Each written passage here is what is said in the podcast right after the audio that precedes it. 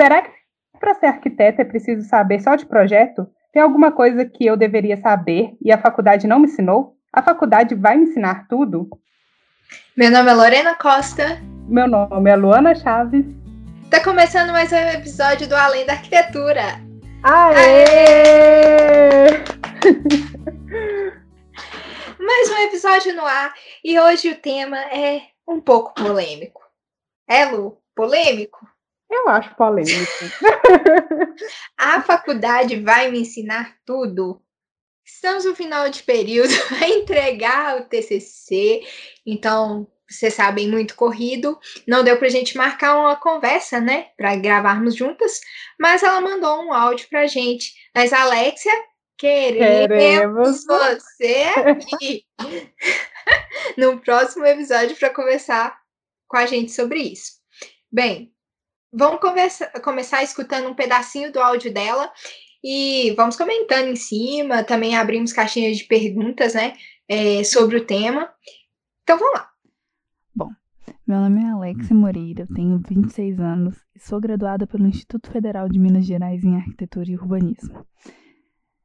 Desde que eu me formei, eu percebi que o mercado de trabalho ele tem nuances e se você realmente não estiver preparado para entrar nele, você vai ter um choque muito grande, assim como eu tive.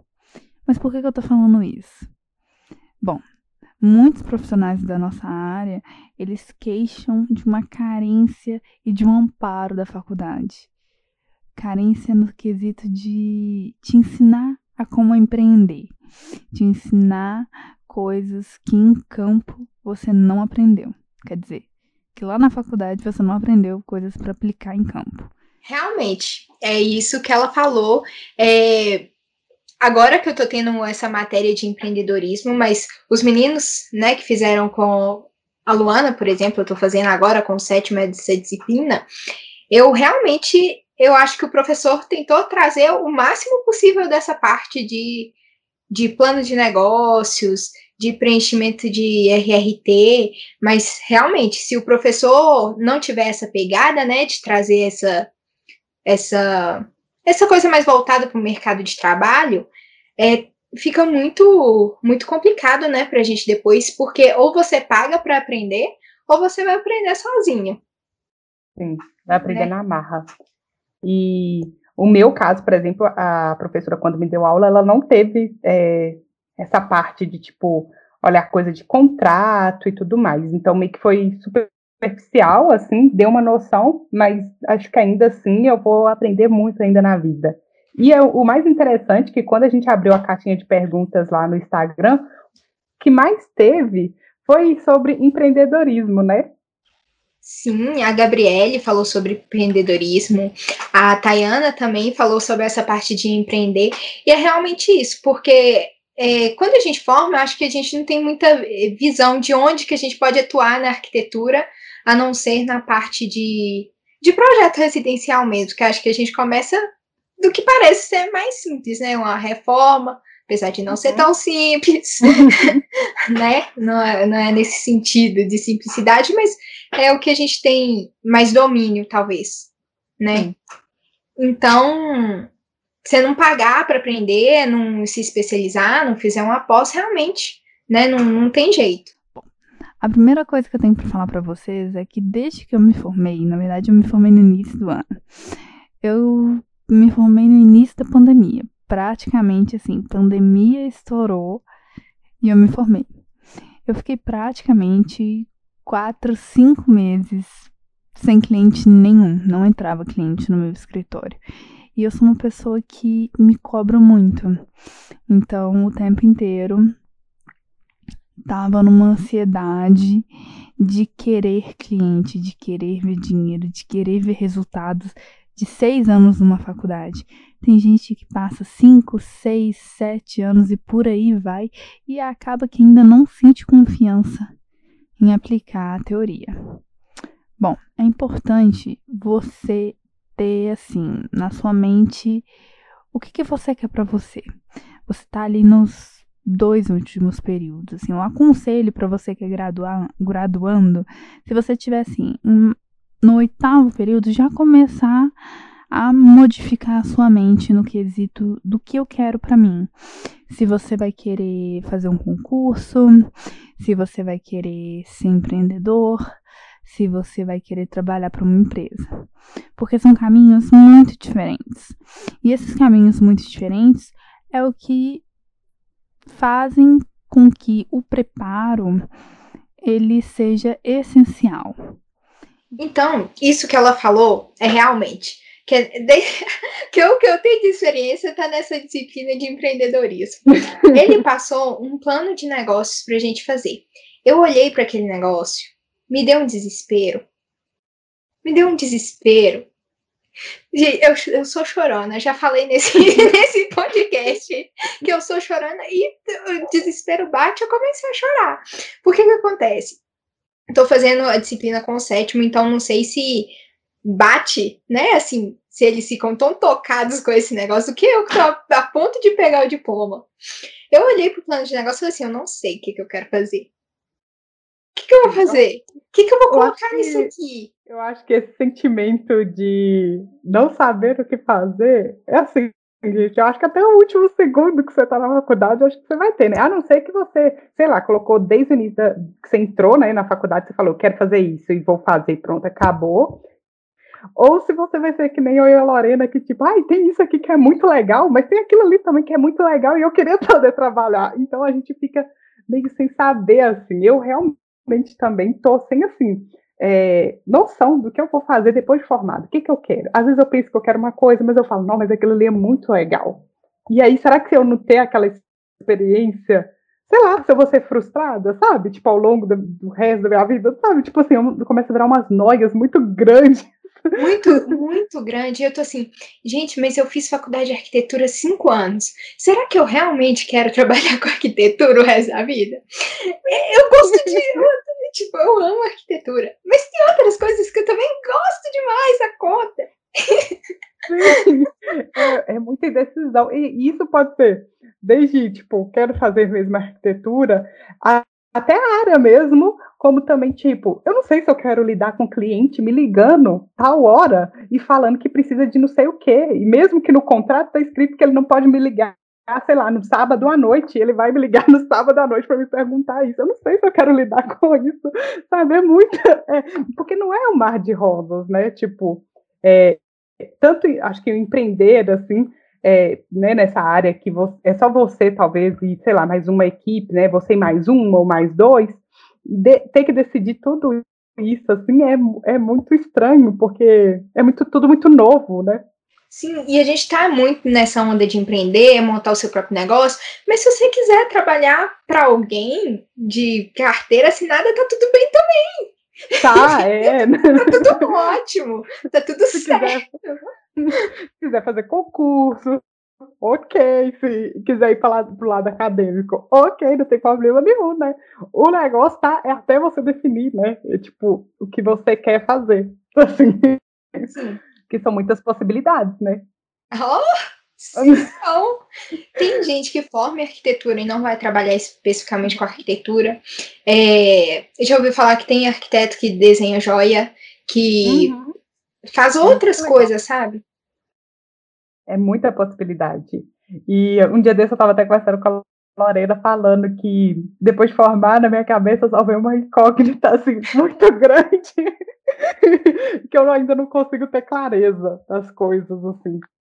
Queria ter, queria, espero que até o décimo eu tenha mais clareza, mas até agora não tenho, gente. É, eu também não. E se você quer ser é, um empregado de uma empresa grande, por exemplo, construtoras, é importante você procurar estágios nessa área. Então, assim, lá para o quinto, sexto período, você já está procurando empresas, das construtoras maiores mesmo, para fazer essa inserção no mercado. Então, assim, não é simplesmente eu entrei na empresa, vou fazer minhas horas lá, não. Você tem que se destacar dentro, dentro dessa empresa para que eles consigam te contratar futuramente. Então, a dica é: você quer entrar em umas empresas assim? Faça Revit. Normalmente essas construtoras pedem muito Revit, pedem, pedem ArchiCAD, Revit. O CAD e o SketchUp eles para eles não fazem diferença nenhuma. É bom você ter esse diferencial, mas é bom também você saberem esses softwares como CAD, Sketch e Revit, mas o Revit realmente, hoje em dia, a plataforma em BIM está se ressaltando muito. Com certeza, nessa parte de softwares, eu acho que é uma coisa que a faculdade não é que ela não vai te ensinar, ela pode até te ensinar, mas ela vai te ensinar bem básico, e a gente vai ter que aprender outros softwares, até mesmo porque esse mercado vai mudando sempre, né? Então, por exemplo, o que antes era um SketchUp, né, que bombava, hoje é o Revit que está bombando, ArchiCAD. Então a gente sempre vai ter que ter essa adaptação e aprender. No final, é, acho que a arquitetura a gente acaba tendo que sempre estar tá se renovando em relação a aprender esses softwares. E com certeza uma das coisas que a faculdade não vai te ensinar, ou se vai te ensinar, vai ser muito, muito básico, é os softwares, né? Sim. Para você que quer ser empreendedor, a primeira coisa que você tem que ter em mente é que você vai sofrer. Desculpa, não tem outra palavra para dizer isso. Não tem um caminho fácil para isso. Eu poderia muito bem dizer para você assim: nossa, o caminho é maravilhoso, vai dar tudo certo. Não dá, gente. Não dá. Eu tenho que ser realista com vocês. Eu tenho que ser assim totalmente oposto do que muitos arquitetos falam por aí. E do porquê eu tô dizendo isso? Porque o que eu mais vejo são arquitetos estrelinhas que eu já tive o prazer de conviver. Então, assim, não teve início orgânico. Todo mundo sabe que tem um momento difícil, que todo mundo vai passar por essa dificuldade. Então, assim, primeira coisa, saiu da faculdade, pé no chão. Você tem ali que ser uma pessoa completamente diferente do que você era na faculdade. A partir de agora que você formou e que você tirou o número do seu cal, isso é importante, tá? Então a primeira coisa que você faz, pegou seu número do diploma ou então o seu, porque normalmente a faculdade não entrega o diploma na hora, né? Então você pega o seu certificado e tira o número do seu cal. O número do seu cal é extremamente importante para você fazer o exercício legal da profissão. E aí a partir daí que você tirou o seu cal, você pode ser arquiteta e fazer a sua profissão, e exercer a sua profissão. Então, a primeira coisa, tirou o número do cal. Amei a parte você vai sofrer. Obrigada.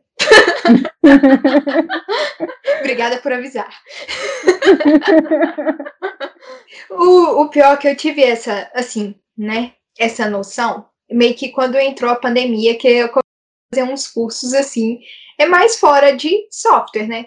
Que comecei a fazer um curso de marketing, de umas coisas assim diferentes. Eu comecei a pensar assim, cara, só as coisas que eu vi não são suficientes. É, como é que eu vou fazer para vender meu projeto? Eu vou panfletar? Acho que não. e aí, como é que faço para captar cliente? A cliente é. Não é muita essa parte de, né, essa parte de empreender, é muita coisinha que assim você precisa estar tá ligado e saber, tipo, como vender, como fazer depois um pós-venda. Tipo, tá, você fez ali, o cara fez esse projeto com você, você vai perder o contato com ele. Não pode, você tem que estar tá alimentando. Como, como você vai alimentar isso de uma maneira saudável para o seu escritório, de uma maneira que, tipo assim, se ele resolver depois reformar uma outra parte da casa dele, ele te contrata de novo. Então tem desde a captação transição ao pós-venda que você tem que pensar desse caminho todo. É muito louco, né? É muito louco, é muito complexo. E, nossa senhora, é. Chega a ser assustador. Bom que a, a já falou que não vai ser fácil. a gente já entra sabendo. É, você já entra sabendo que, ó, durante o seu curso inteiro de, de arquitetura, você viu que não foi fácil. Quando você forma, o negócio um nível acima. isso, isso. Então é importante você ter um Instagram que seja sua marca e que mostre quem você é, que você se, que você se identifique e que escolha um nicho. De início, realmente, assim, não tem como você escolher um nicho. Você não consegue escolher um nicho no qual você vai trabalhar, porque acaba que é dinheiro entrando. Então você vai pegar tudo, tentar abraçar tudo que você puder. Coisas que você não tem conhecimento, eu não recomendo você pegar. Por exemplo, não sou boa em estrutura metálica, eu não tenho capacitação para isso. Normalmente a gente não indica isso. Então, por favor, se você não tem a capacitação, não pegue coisa que você não saiba fazer, porque a nossa profissão, por mais que seja linda, maravilhosa, ela ainda mexe com, com vidas. Então, o que eu mais vejo são profissionais sem capacitação nenhuma para estruturas, pegando estruturas. Então, por favor, não faça isso. Se você é do design, por favor, também não crie estruturas, porque também eu vejo isso. É, não faça coisas que não são da alçada de vocês. Esse é o conselho mais, mais realista e mais é, seguro que eu posso dar para vocês. É, e do porquê que eu tô falando isso? É, quando a gente forma, a gente acha que a gente pode fazer tudo da forma que a gente quiser. E acaba que, a partir do momento que a gente tem o um número de um CAL, a gente tem um órgão regulamentado ali, é, um conselho, né? O que a gente chama de conselho. Tudo que acontecer, todos os problemas de uma obra, todos os problemas que puderem acontecer ali, se alguém morrer, o problema é seu. Então você é um responsável técnico por aquilo. Então, se você não souber, por favor, não coloque o seu na reta, porque é muito sério. Isso geram processos, geram processos administrativos, geram processos jurídicos e acaba que você pode vir perder o seu registro. Então, a gente pede para vocês terem cuidado com o exercício legal da profissão. A Outro aspecto também que depois de você formar de tirar o número do CAL e não fazer coisas que não são do sua alçada é, e ter a sua marca é você colocar toda aquela papelada em dia, toda a papelada burocrática em dia. E do porquê que eu tô falando isso? Você tem que ter o contrato, tem que ter proposta, você tem que se apresentar como empresa, passar seriedade para o seu cliente, passar segurança para ele. E o mais importante de tudo é realmente estabelecer prazos. É, o prazo, ele serve muito para o seu cliente sentir confiança em você e no seu serviço, né? Para você também. E isso serve também para você como um parâmetro, para você não ficar, tipo, é, nove meses gerando um projeto, como se fosse um filho. Então, é bom nesse aspecto. Além de seguir os prazos, é muito importante também você saber cobrar. É, estabelecer preços é realmente uma atividade um pouco mais complexa, eu não vou mentir para vocês, eu não vou dizer para vocês que todo mundo sabe cobrar. E isso entra num aspecto que todo estudante deveria saber que a faculdade não ensina de maneira nenhuma. É como administrar uma empresa. Aquela matéria de é, gestão e empreendedorismo, aquela matéria ela dá uma pontinha do iceberg. É, você tem que literalmente estar por por trás disso, correr atrás.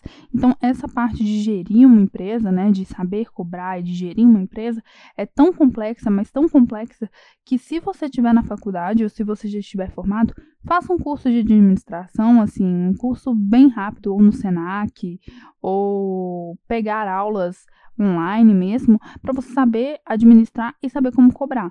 É, essa forma de cobrar, eu cobro de duas maneiras, né? Inicialmente, é, eu era muito contra essas pessoas que cobravam um preço muito barato.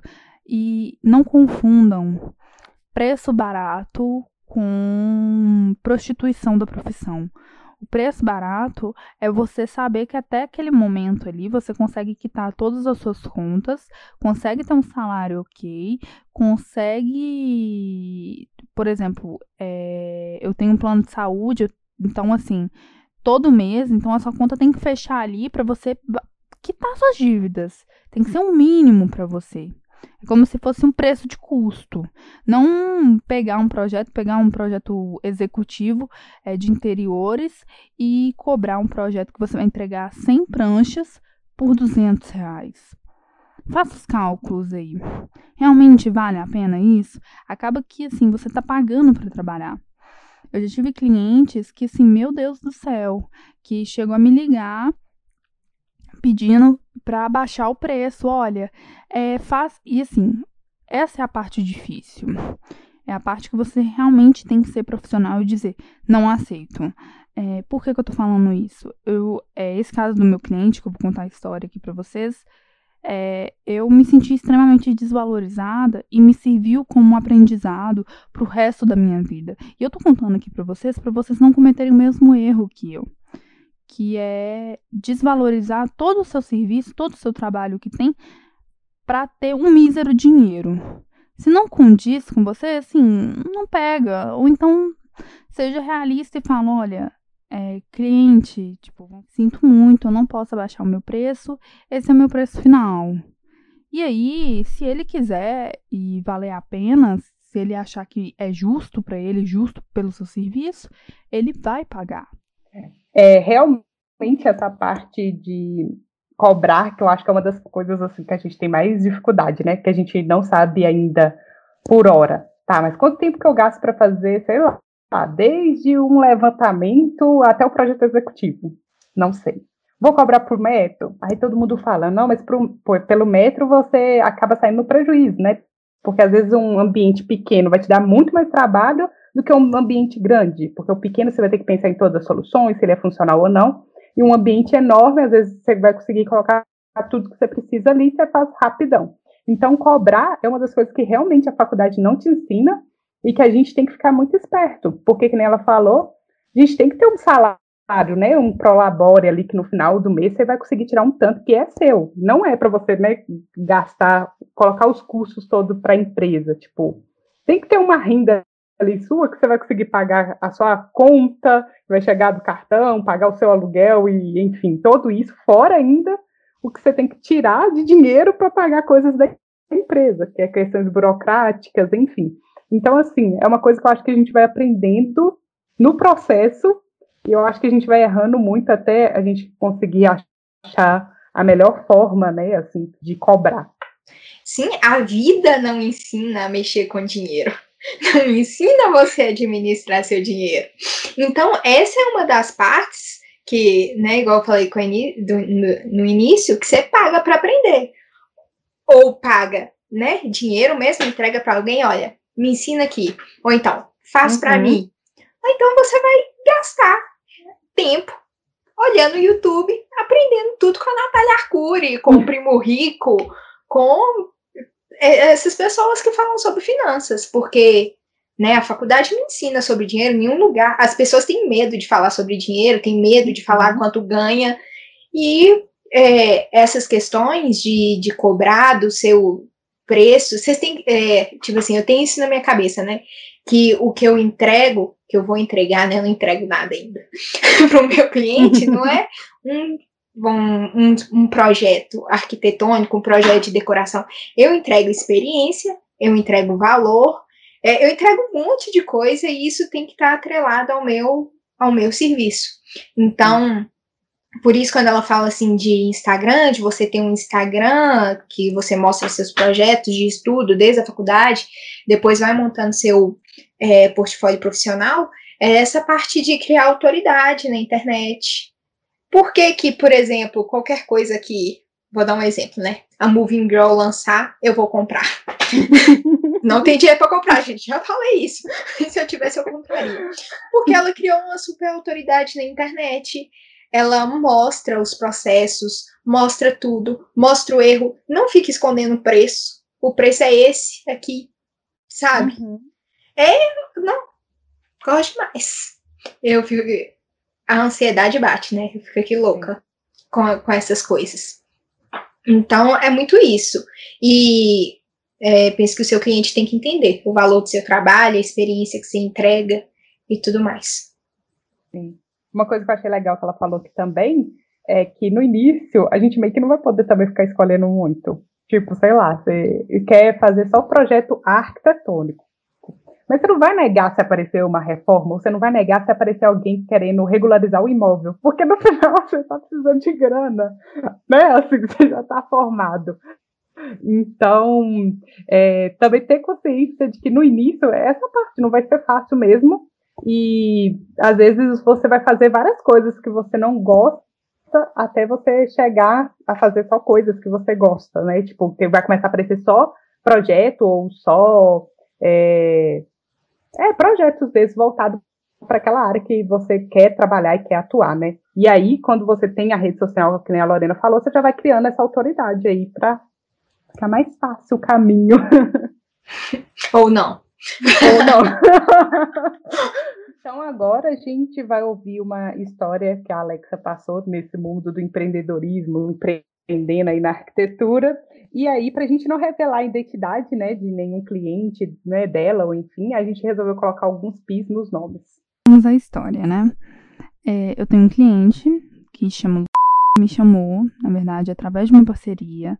É, ele chegou até um parceiro meu que ia construir, ia reformar a casa me chamou, fui até a casa dele, verificar algumas modificações que ele queria fazer, conversei com ele, falei essa questão de retirada de parede, dei todos os conselhos assim do que seria adequado para a construção da casa dele, a reforma da casa dele. Passaram uns dias, assim, ele não quis fechar com a gente, né? Não quis, a gente é, cobrou um valor é, em metro, né? Inicialmente a gente cobrou por metro porque um da nossa hora, a gente não sabia calcular por hora e quando a gente calculava ficava um valor muito assim fora da curva para um cômodo, dois cômodos, né? Então o que, que a gente fez? A gente cobrou por metro quadrado, mas dentro do que a gente acreditava que era saudável, tanto para o escritório quanto para o cliente, e cobramos. Então vamos supor que a gente cobrou para dois ambientes, que era a cozinha e a sala, é 4 mil reais.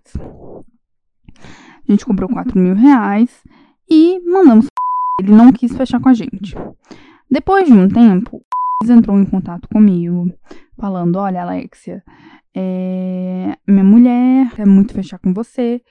E aí, é, a gente, assim, queria saber o que, que você pode fazer pra gente, porque a gente não vai fechar com, com o um valor muito fora da, da curva, e aí não vamos fechar. Aí eu falei com ele, olha, se eu cobrir 4 mil, eu posso fazer para você por 3,300. É o desconto máximo que a gente pode dar. 3,300 não, né? Se a gente cobrou 4 mil, então era 3,600. A gente dava mais ou menos uma margem de 10% de desconto. Então, 3,600 é o máximo que a gente pode cobrar. É o máximo que a gente pode abaixar, né? Então aí ele ficou no telefone mais ou menos 30 minutos no liga e desliga, pedindo para eu abaixar o, o nosso valor de forma que fosse favorável para ele. Ah, não, mas eu só posso pagar 1.500.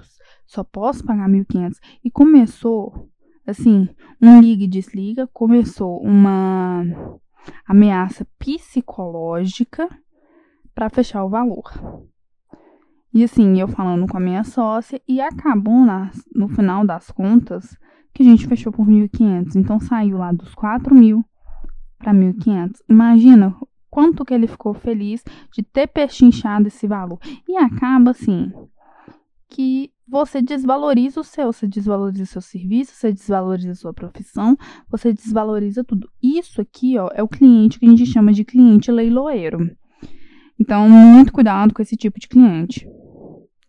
O cliente leiloeiro, ele tá nem aí para você. Ele quer simplesmente, é, ele já orçou em outros lugares, viu que tava um preço mais em conta e ele quer tirar vantagem. Então, assim, tem esse tipo de cliente Sim, a não ser que você esteja disposta a pegar, assim, o serviço para você ter uma experiência, que foi o meu caso, né? Mas não valeu a pena para mim. Eu tive um desgaste totalmente emocional. Aí você pede a pessoa para te avaliar, a pessoa ficou doente de coronavírus e ainda te avalia falando. É, a gente não. Eu só não fiquei muito satisfeita porque não houve mais encontros. Mas assim, você sabe que tá numa pandemia e tal, então tem até o seu limite. Então respeite é, a você como empresa, respeite você como profissional e bota todos os gastos na pontinha do lápis. É importante você ter isso, esses gastos seus na pontinha do lápis. Tudo a partir de agora que você formou, que você está começando uma empresa, todos os seus gastos são bem na pontinha do lápis. Agora vamos entrar num outro tipo de profissional, que é aquele profissional jovem arquiteto que não quer trabalhar para empresa, não quer abrir a sua própria empresa, na verdade às vezes quer abrir sua própria empresa, mas não sabe por onde começar e também não tá afim de se arriscar agora porque não tem um capital assim para se arriscar em abrir uma empresa. Não quer dar a cara a tapa e começar de home office, já quer abrir assim com os dois pés na porta abrindo o escritório, mas não tem assim aquele capital para investir e quer, querendo ou não, esse profissional, esse jovem arquiteto, ele quer trabalhar para os outros para ter um pouco de experiência, para saber como funciona um escritório. Então a gente vai falar especificamente desse tipo de profissional, tipo de freelancer, né? Porque não é um freelancer, às vezes é um freelancer, às vezes ele foi realmente contratado. Mas para esses dois tipos de casos bem específicos, é, a informação que eu tenho para dar e a gente até já falou isso, eu e Lorena já falamos isso numa live no Instagram dela, que é a importância de se ter um portfólio. O portfólio, ele é muito bom. Isso vale para você que está procurando estágio, isso vale para você que é profissional da área mesmo e está procurando um emprego, porque emprego em construtoras, eles não pedem seu portfólio, eles querem saber se você está mexendo no software. Se você está mexendo no software, se você já é formado, eles já subentendem que você sabe é, dessas coisas mais técnicas, né? Então, se você é profissional e está querendo trabalhar para outros escritórios, é bom você ter um portfólio bem sucinto e que tenha muitas informações válidas. E quais são essas informações válidas que eu busco no meu escritório e que alguns escritórios buscam também? É entender se você é profissional, você sabe fazer o serviço. Em curtas palavras. Ah, Alexia, mas como eu vou saber se. Como é que eu vou demonstrar isso no meu portfólio se eu sei ou não fazer o serviço? Então, é, eu vou pontuar aqui para vocês e se você tiver interesse, dá uma notadinha aí. O primeiro ponto é você colocar o seu currículo ali. Seja um currículo bonito, não seja aquele currículo digitado em Word. Faça um currículo bonito, tenha um pouquinho mais de Sim, cuidado com você. Aquilo ali é um documento que é como se fosse literalmente o seu currículo. Não tem outra forma de dizer. É, eu tô te conhecendo, conhecendo o seu trabalho, conhecendo você a partir do seu documento que você está entregando para mim, a partir do seu portfólio.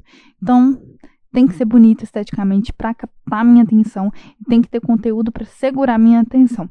Então, no primeiro momento, você tem ali que apresentar no seu currículo quem você é, a sua foto, onde você mora, qual sua formação, se você é se você está estagiando ou não, onde que você formou, se você já formou ou não, é, quais são as suas habilidades, você sabe mexer em software de edição de vídeo, mas é bom você ser essa pessoa que domina vários softwares. Então é bom você saber e ter conhecimento de alguns softwares, porque tem muitos escritórios que pedem uma opção assim generalizada mesmo.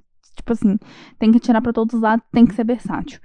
É, então, se você sabe, mostra ali o que, que, você sabe fazer. Se você é intermediário, se você é iniciante, se você já é profissional nisso, se você já está avançado, quantas línguas você sabe falar, porque também é importante, porque às vezes o meu escritório ele trabalha tanto no Brasil quanto fora. Então, vamos supor que meu trabalho meu escritório trabalha no Peru. Então é importante você falar espanhol, porque às vezes eu vou precisar que você fale espanhol. Então coloque lá no seu currículo que você sabe falar espanhol. É, se você sabe algum outro software tipo da do Office mesmo, é importante. Por mais que você não saiba editar ali é, coisas no, no pacote Adobe, o Word, o, até o PowerPoint, eles servem muito como um instrumento para fazer edição, tanto edição de prancha quanto edição de, de capas, de coisas. Então é importante você ser um pouco versátil, né? Você dominar esses softwares diferentemente. É, o segundo aspecto que tem que ter no seu portfólio é que, se, que eu acho que é assim, super importante é colocar ali os seus desenhos técnicos. E do porquê que eu tô falando isso? O desenho técnico é literalmente, ele tá me mostrando que você domina aquilo, que você tem conhecimento da área técnica. Você sabe cotar, você sabe o que, que tem que ter numa planta baixa, o que, que tem que ter em tudo.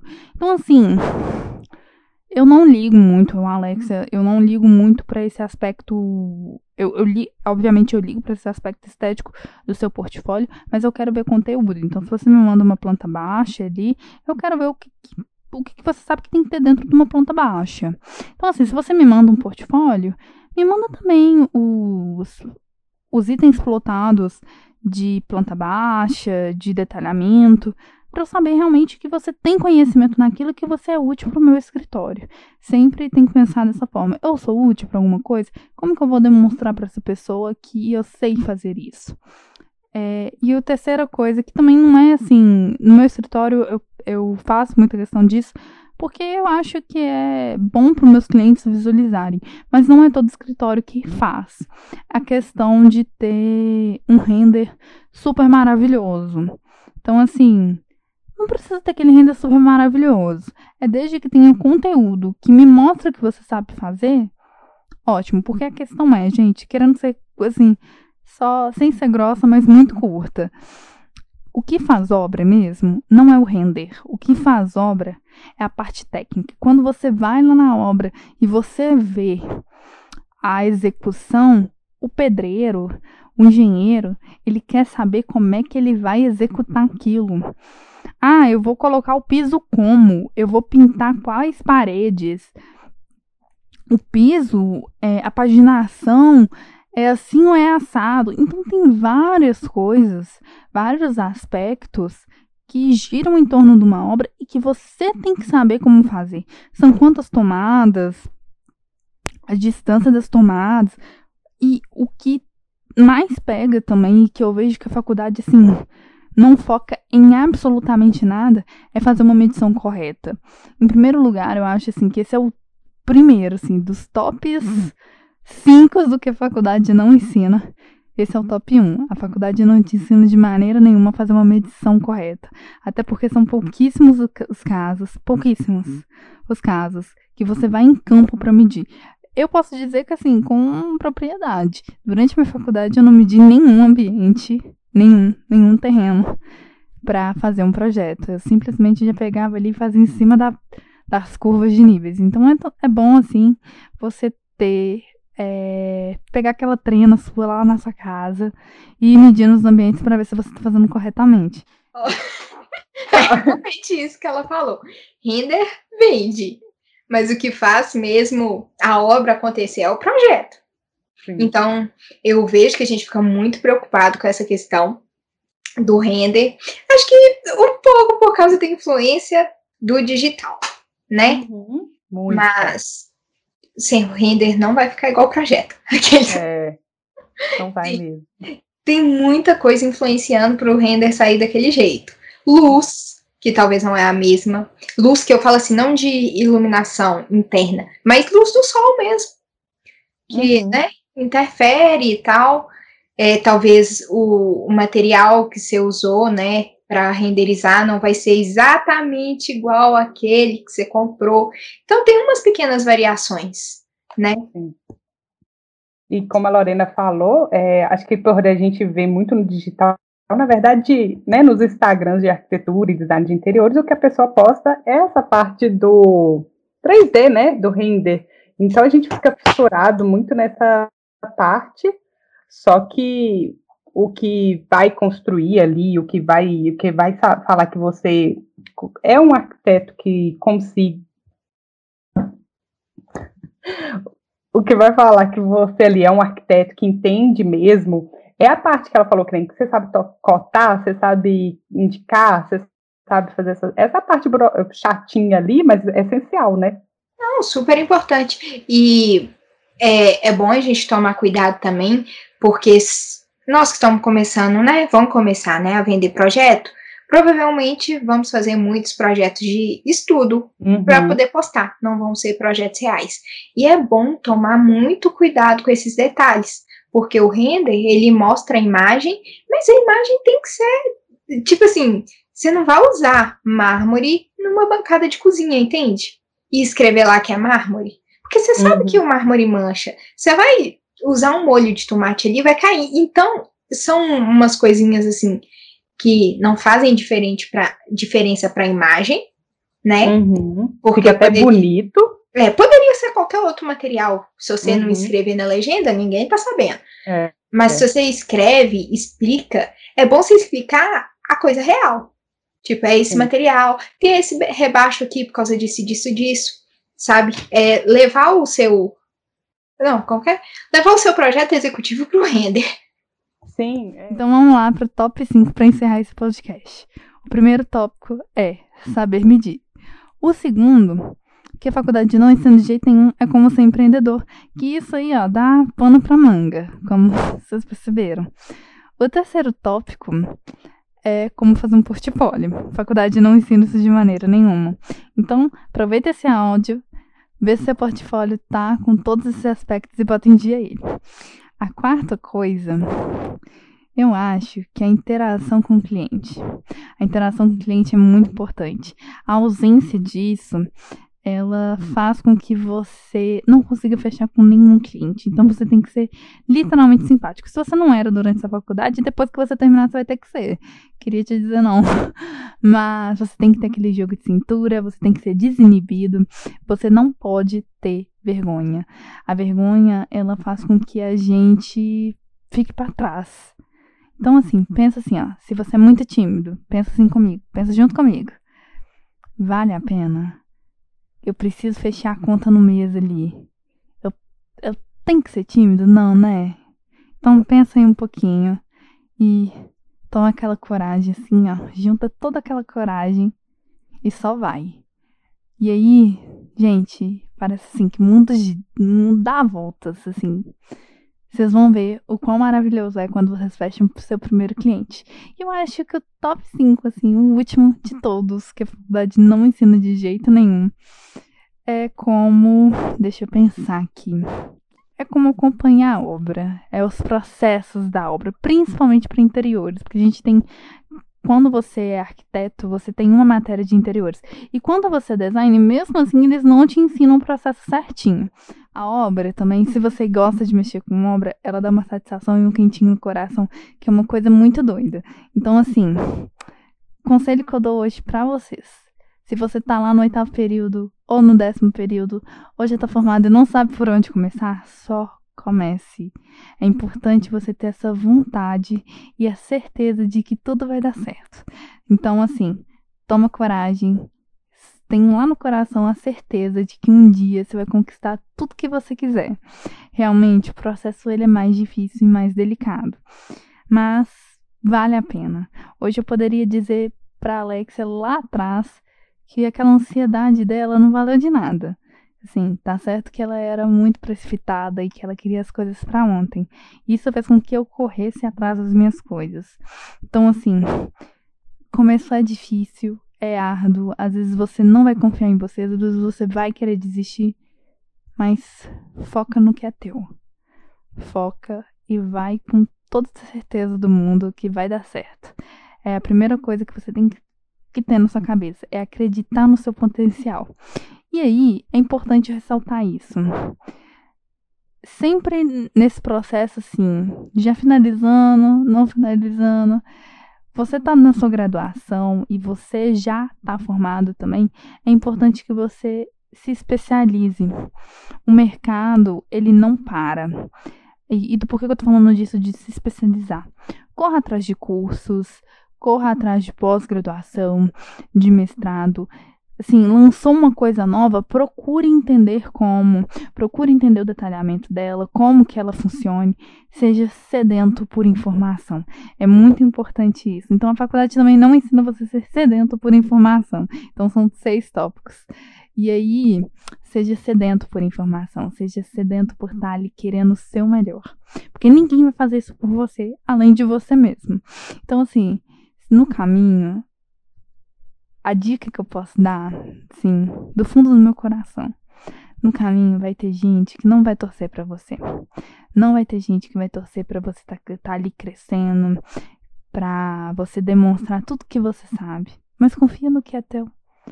Sabe? Quando você sabe das coisas, você passa confiança e você sabe que você é capacitado, as coisas só fluem. Então, assim, faça sua parte estude e corra atrás. Não desista. É realmente assim, é um caminho árduo, nunca foi fácil, para ninguém nunca é fácil, a não ser assim que você seja milionário e tenha vários QIs. O que não é a maioria dos casos. Na maioria dos casos, não, né? O que não é, tipo, grande parte dos casos, né? Bugo maioria. Mas 95% das pessoas, elas não têm esse QI. Eu poderia dizer que 99% das pessoas também não têm esse QI. Então, luta pelo que é seu que vai dar tudo certo. E é isso. Obrigada pelo convite, meninos. Um beijo, tchau. Que aí, que ela fala é quem indica. É. quem indica. É o famoso quem te indica ali que vai te ajudar naquela hora de aperto. Isso que ela falou é realmente muito real. E pensa, se você está começando a faculdade agora e está nos escutando, você é privilegiado, que a gente está no nono descobrindo isso agora. É. Então, você está no segundo escutando a gente, pensa que maravilha, né? Você aí tem cinco anos de curso pela frente para poder já pensar nos seus objetivos, mas também não precisa surtar com é, isso por né? Tá louco. Então, gente, eu achei bem legal essa parte que ela falou também sobre criar um portfólio, que também a Ana Paula Ruspson falou pra gente é, lá na nossa caixinha de perguntas que criar um portfólio muitas vezes a faculdade não te ensina, fala que é importante, mas não te ensina. Então a gente tem que correr atrás. É, então é super importante, né? Se você, que nem a Lorena falou, tá ouvindo aí a gente gente ainda está no início do curso e pensando, enfim, mas não é para ficar noiado, não. Isso, TCC com Excelência também é uma página do Instagram, né, arroba TCC com Excelência, mandou para gente que muitas é, não ensinam, não incentivam a pesquisa, né, que também é uma outra área que a gente pode seguir, que é a da academia, não somente, né, de execução de projeto e tudo. E mais essa parte de orçamento, detalhamento, projeto executivo, contabilizar, a Aline mandou pra gente. É, né? E tudo é isso que a, que a Alexia falou. É muita coisa. E bora correr atrás, né? Arquitetura por é. amor. um dos pontos ali que eu achei mais interessante que a Alexa falou, que a gente já falou no nosso episódio, se não me engano, do, do de rede social, é para de ser tímido. Não é que você tem que parar de ser tímido, mas você tem que saber que você é tímido, mas saber, sei lá, se mostrar mesmo, porque senão aquilo ali acaba te impedindo de conquistar várias coisas por uma coisa assim, que às vezes, não, sabe, você vai ter medo, você pode ter. E eu falo isso, gente, já feito também pra mim. eu tá servindo pra mim também. Porque tem que parar de ser bobo, gente. Tem que parar de ser bobo. Tem que correr atrás, tem que seguir. Porque é, é a única forma, sabe? Que nem ela falou, se você não tiver esse QI aí de quem te indica, é você por você mesmo. Então, correr atrás, parar de ser tímido, não se preocupar, ai, o que, que as pessoas estão pensando, essas pessoas não estão pagando as suas contas no final do mês. Então, assim, não fica preocupado com isso e só vai. Começa e vai que no final dá certo. É. Então, bora lá para nossas indicações.